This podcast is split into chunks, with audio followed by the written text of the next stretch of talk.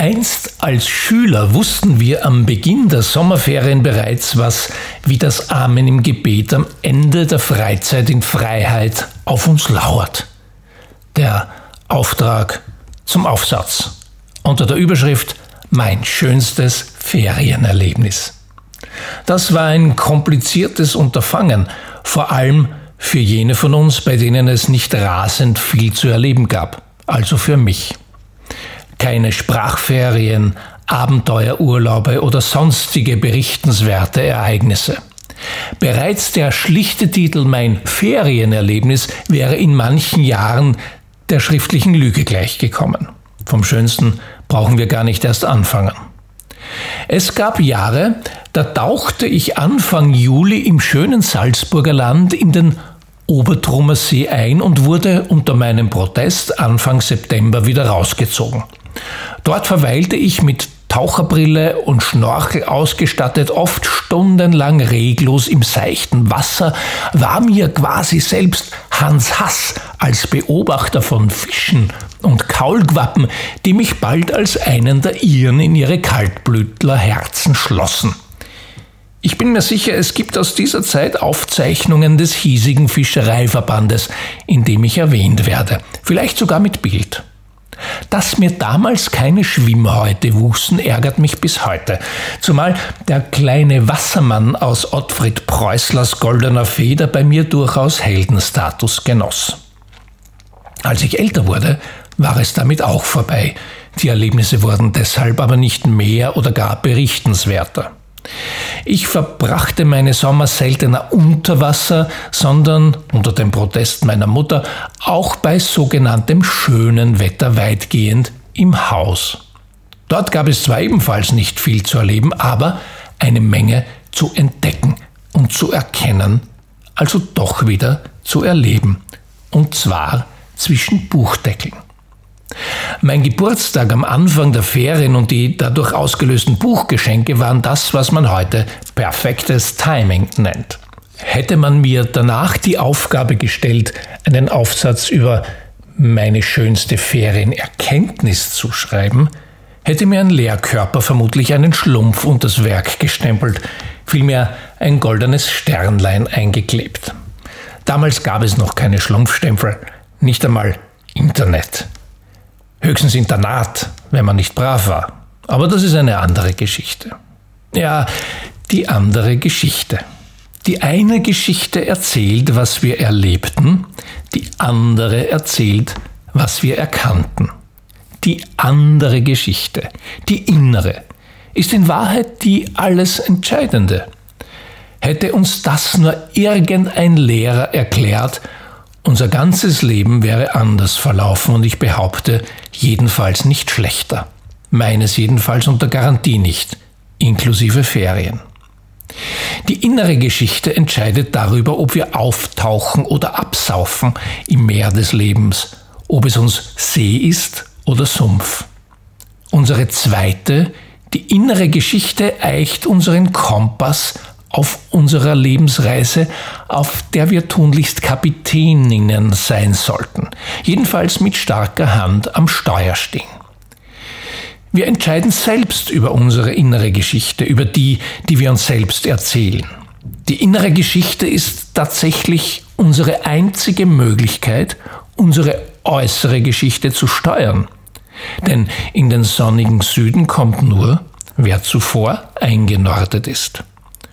Unsere hilfreichsten Adjutanten sind jene Menschen, die vor uns über dieselben Sachen nachgedacht haben wie wir jetzt und ihre Erfahrungen mit uns teilen, damit wir entscheiden können, welchem Stern wir folgen. Damals die Oma, heute kaum noch die Eltern, mit viel Glück unsere Lehrer, aber immer im Standby-Modus Ottfried Preußler, Astrid Lindgren, Erich Kästner, Hermann Hesse, Virginia Woolf, Albert Camus, Toni Morrison, Michael Köhlmeier, Marlene Strerowitz, Thomas Bernhard, Jonathan Franzen, Karen Blixen, Charles Eisenstein, Harper Lee. You get the idea. Sie zeigen uns, wo der Nordstern leuchtet. Sie hängen uns Sterne an den Himmel, Sterne, die uns als Werte leuchten, damit wir Orientierung finden, wohin auch immer wir unterwegs sind. Das können wir uns ja selbst aussuchen. Sollten wir uns unbedingt selbst aussuchen. Hätte mir das irgendein Lehrer erklärt, hätte ich vermutlich bei der Entscheidung über die dritte Fremdsprache Griechisch gewählt und nicht Französisch. So kann ich heute beides nicht. Bei Griechisch wäre ich vermutlich in guten Kontakt mit den weisen Stoikern gekommen und hätte Epithektos entdeckt und seinen klugen Satz Jedes Ding hat zwei Henkel. An dem einen kann man es anfassen, an dem anderen nicht. Epitekt selbst war ja ein gutes Beispiel fürs Anpacken am richtigen Henkel, an dem er seinen Lebenslauf von Sklave auf Begründer einer Philosophenschule drehte. In diesem Jahr werden viele Urlaube vermutlich aus naheliegenden Gründen eher auf naheliegenden Gründen stattfinden und nicht etwa bei den Griechen. Wir können dennoch eine Menge von ihnen lernen, zumal von den alten Griechen. Nicht für die Schule, sondern für das Leben, wie Seneca, ein weiterer großer Stoiker, bemerkte, und zwar auch in den Ferien. Denn die alten griechischen Philosophen waren keine entrückten Schwurbler von abstrakten Denkspiralen rund um bedeutungsvolle Fragen wie warum denn die Banane krumm sei, sondern Ergründer und Vermittler von lebenspraktischen Erkenntnissen, die uns bis heute Richtung, Geschwindigkeit und Drall geben können. Und zack, meldet sich auf Stichwort schon wieder Epidektos. Zwei Gäste sind es, die du stets bewirtest. Deinen Leib und deine Seele. Was du dem Leib bietest, gibst du bald wieder her. Was du aber der Seele bietest, behältst du für immer. Dem Teil mit dem Wiederhergeben werden zwar alle widersprechen, die den Göttern des reichhaltigen Urlaubsbuffets und ihrem Fluch A Moment on the Lips, A Lifetime on the Hips mit lauterem Hüftgold lebenslange Sühneopfer darbringen. Und so mutiert die Frage, was war dein schönstes Ferienerlebnis irgendwann im Laufe des Lebens zur Frage, wie viel hast du im Urlaub zugenommen? Was auch erklärt, warum man vom zunehmenden Alter spricht. Aber das ist schon wieder eine andere Geschichte. So oder so ist tunlichst Achtsamkeit auf das geboten, was wir reinstopfen in unsere Köpfe oder uns reinstopfen lassen. Im Urlaub könnten wir davon einiges auslassen oder wieder rauslassen und danach sogar leichter, befreiter und selbstbestimmter wieder auftauchen in unserer alten Welt, weil wir zum Beispiel endlich aufhören, in Ablenkung und Verhaltenssüchten abzusaufen.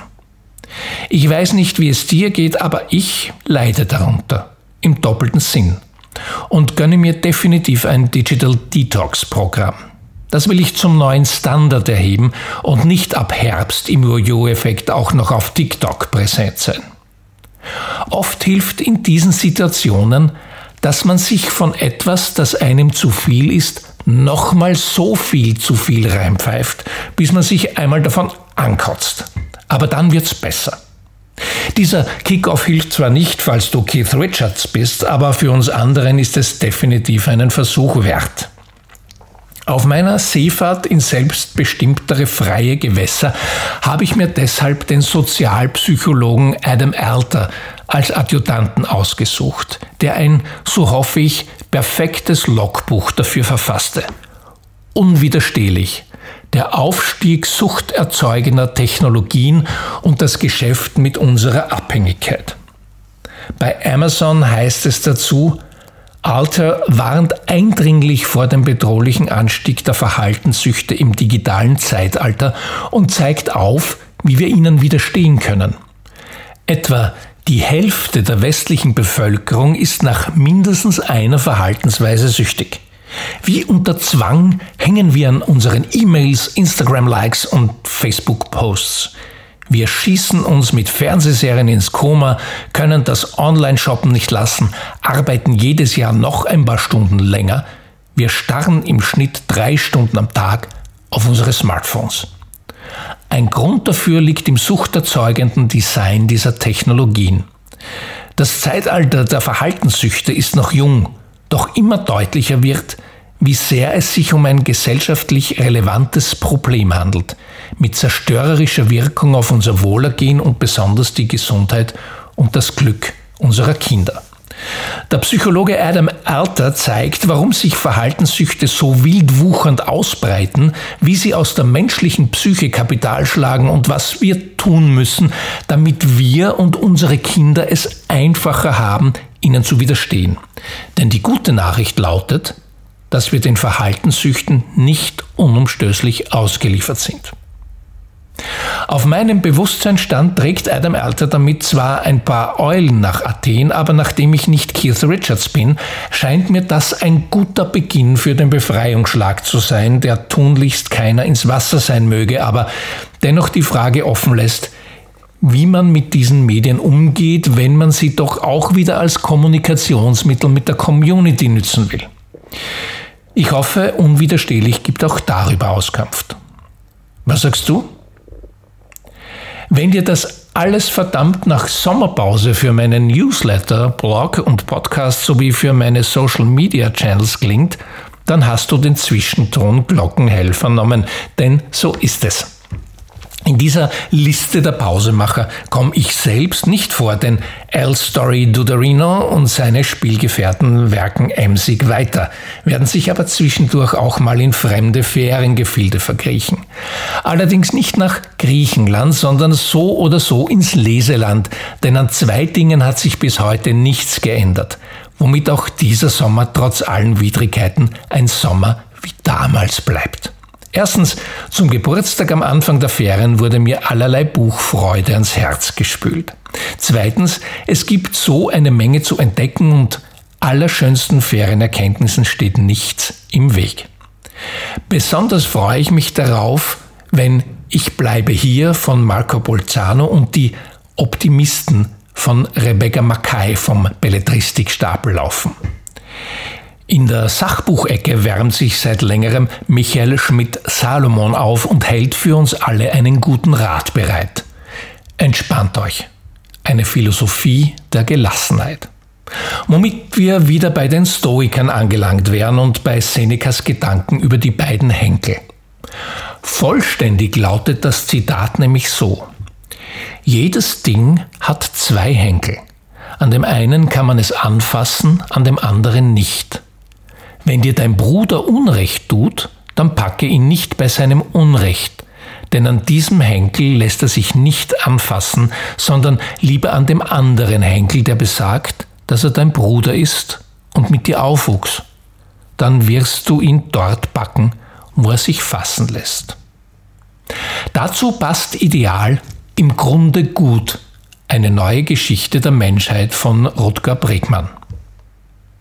Yuval Noah Harari sagte darüber, im Grunde gut hat mich dazu bewegt, die Menschheit aus einer neuen Perspektive zu betrachten. Ich kann es nur empfehlen.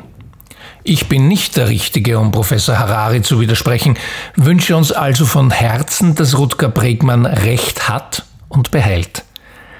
Denn dann würden wir uns alle miteinander, miteinander leichter tun und wir hätten auch angesichts dessen, was bereits jetzt in vielen Urlaubsorten abgeht, gute Gründe daran zu glauben, dass es uns auf diesem Planeten weiterhin geben wird und dass das auch sinnvoll ist.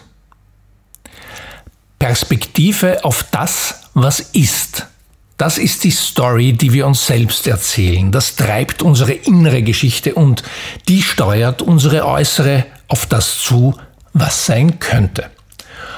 Oft braucht es ganz einfach eine neue Perspektive, ein Was wäre wenn, damit wir aufwachen, auftauchen, in unser nächstes Kapitel aufbrechen und unserer Wahrheit näher kommen.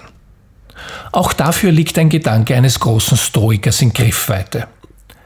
Alles, was wir hören, ist eine Meinung, keine Tatsache. Alles, was wir sehen, ist eine Perspektive, keine Wahrheit, wusste unser römischer Lieblingskaiser Mark Aurel. Unsere Perspektive ist unsere Wahrheit. So sagte es sinngemäß angeblich Zenon von Kition, als er auf der Stoa mit meiner Großmutter, der alten Story to Dead, Geschichten über das Leben teilte, die sie stets mit den Worten kommentierte No Story, No Glory. Ich wünsche dir gleichermaßen Erlebnis wie erkenntnisreiche Ferien, deinen goldenen Stern am Himmel und ein erhellendes Feuer im Leuchtturm. Übrigens, in No Story, No Glory, der Podcast, gibt es eine aktuelle Episode zur Begleitung in die Ferien. Das Meer und die Seefahrt mit all den Geheimnissen, Mythen und den unbändigen Naturgewalten, die damit verbunden sind, faszinieren uns Menschen seit Anbeginn der Zeit. Neue Ufer, unbekannte Welten des Meeres und der Liebe Wellen. Das Meer und die Seefahrt, ein unendlicher Schatz an Geschichten, reich an Metaphern auf unsere Reise durchs Leben ins Unbekannte, in die Hoffnung. Irgendwo steht für jeden von uns ein Leuchtturm, der uns anzieht. Unsere Bestimmung in unserem Bestimmungshafen, den wir selbst bei Gegenwind ansteuern. Wenn wir klug sind, klug geführt und selbst klug führen. In dieser Ferienepisode in einer seltsamen Zeit teile ich einige Gedanken über das Meer, die Bestimmung, Werte und Ziele mit dir – begleitet unter anderem von Ernest Hemingway, Eros Ramazzotti, The Police und Pier Paolo Pasolini. Wie sich das alles ausgeht, hör rein und segle mit in die letzte Folge vor der Sommerpause. Sonnencreme, nicht vergessen bitte. Am besten gleich bei Apple Podcasts, Spotify oder Soundcloud abonnieren und natürlich über meine Website.